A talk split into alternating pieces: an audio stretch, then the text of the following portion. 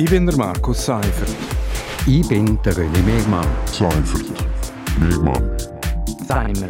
Gemeinsam sind wir Seimer. Seimer. Seimer. Seimer. Und das hat uns in dieser Woche bewegt. Seimer. Willkommen bei Seimer auf RSO. Seimer, das steht für Seifert und Mehrmann und wir reden jeden Freitag über das aktuelles Wochenthema.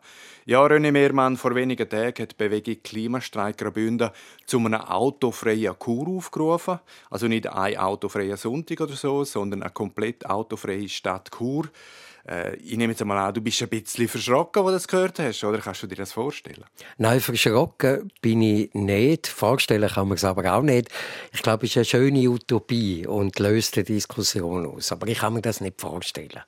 Ja, ich denke genau, das wird wahrscheinlich schwierig in einer konkreten Umsetzung, aber die Forderung muss man wahrscheinlich als Provokation verstehen für ein Umdenken in Sachen Verkehr. Die äh, Tatsache ist ja, dass wir als Gesellschaft dringend etwas gegen den Klimawandel machen müssen, äh, dass wir unsere Mobilität überdenken müssen. Und Tatsache ist auch, dass das Auto, das Kur, einen sehr grossen Platz einnimmt. Also die Verkehrsfläche auf Kosten von Fußgängern und Velo fast auf ein Minimum reduziert und an den Rand drängt. Da muss sich meiner Meinung nach in nächster Zukunft schon etwas ändern. Da muss sich auf jeden Fall etwas ändern. Und ich glaube, also was man jetzt relativ schnell könnte einführen, wenn man will, wäre einfach einmal Tempo 30. Also ich bin heute Morgen unterwegs gesehen, tatsächlich müssen in die Stadt und nachher wieder, wieder da raus ins Medienhaus und ich habe das Auto genommen, äh, auf der Ringstraße, auf der Grabenstraße. Also man kann ja gar nicht 50 fahren, selbst wenn man äh, dürfte. Das geht vielleicht am Abend um 10 Uhr, aber dann muss man auch nicht unbedingt. Also ich glaube, Tempo 30 stadtweit, das wäre machbar. Das wäre machbar, ja, aber ich muss auch ehrlich sagen, Zitzers ist ja jetzt Tempo 30, seit äh, kurzem eigentlich.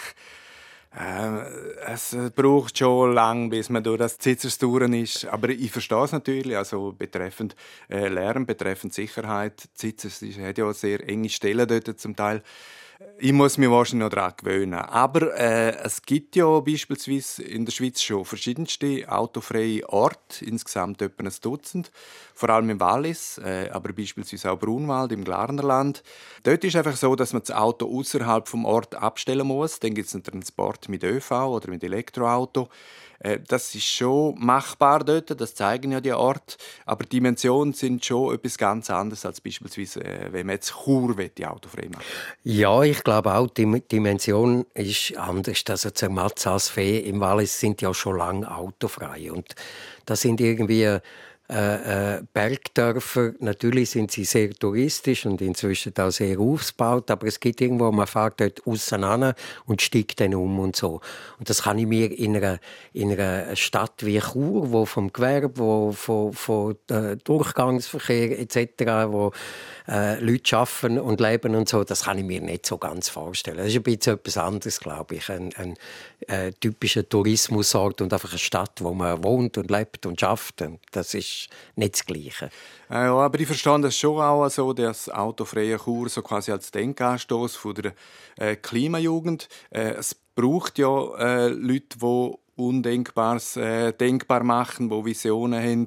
Ich kann mich beispielsweise zurückerinnern an meine Studienzeit in den 90er Jahren. Dort habe ich eine kleine Arbeit zur verkehrsfreien Altstadt in Chur geschrieben. Äh, damals hat es grossen Widerstand gegeben, vor allem im Gewerbe. Seit Anfang 2000 ist die Altstadt eine Fußgängerzone. Seit 2015 ist auch die Poststraße autofrei. Das ist eigentlich nicht mehr wegzudenken. Churtourismus wirbt jetzt auch damit, oder? dass wir eine verkehrsfreie Altstadt haben. Das hat schon durchaus seinen Reiz äh, und die Forderung soll einfach auch ein Weckruf sein, ein Diskussionsanstoß. Das ist schon ein legitimes Mittel der Klimajugend. Das ist durchaus ein legitimes Mittel und ich könnte mir vorstellen, also man könnte zum Beispiel gewisse Abschnitte von der Grabenstraße kann ich mir auch autofrei vorstellen. Ähm, aber äh, was die Stadt sicher muss machen und, und, und da müssen wir vielleicht auch noch ein bisschen Gas geben, ist eben die Entflechtung der Verkehrswege. Also das Auto und Velo entflechten und viel mehr Platz schaffen für, äh, für Velo und Fußgänger. Ich glaube, das wäre auch noch wichtig. Und, und das wäre etwas, wenn, wenn die, die Initiative von Klimajugend irgendwie das Denken forciert und schneller macht und so, dann hat sie schon sehr viel erreicht. Ja, und ich denke, es wird automatisch so, dass wenn man die Entflechtung schafft, dass dann halt viel mehr Leute innerhalb von Chur auf das Velo zurückgreifen. Also das ist ja äh, es ist ja nicht lässig äh, mit dem Auto in Chur, oder? muss man schon sagen. Oder? Also es gibt ja Zeiten, wo einfach wirklich nicht vorwärts kommst, wo mit dem Velo viel schneller unterwegs wärst. Und das denke ich, wenn die Entflechtung klingt, und da müssen wir wirklich vorwärts machen, äh, dann würden wahrscheinlich sehr viele Leute von allein umsteigen. Äh, wir machen einen Schlusspunkt an dieser Stelle. Das ist Simon Nummer 94 vom 16. September 2022. Simon gibt es jeden Freitag hier auf RSO. Ich bin der Markus Seifert. Ich bin der René Megmann. Seifert.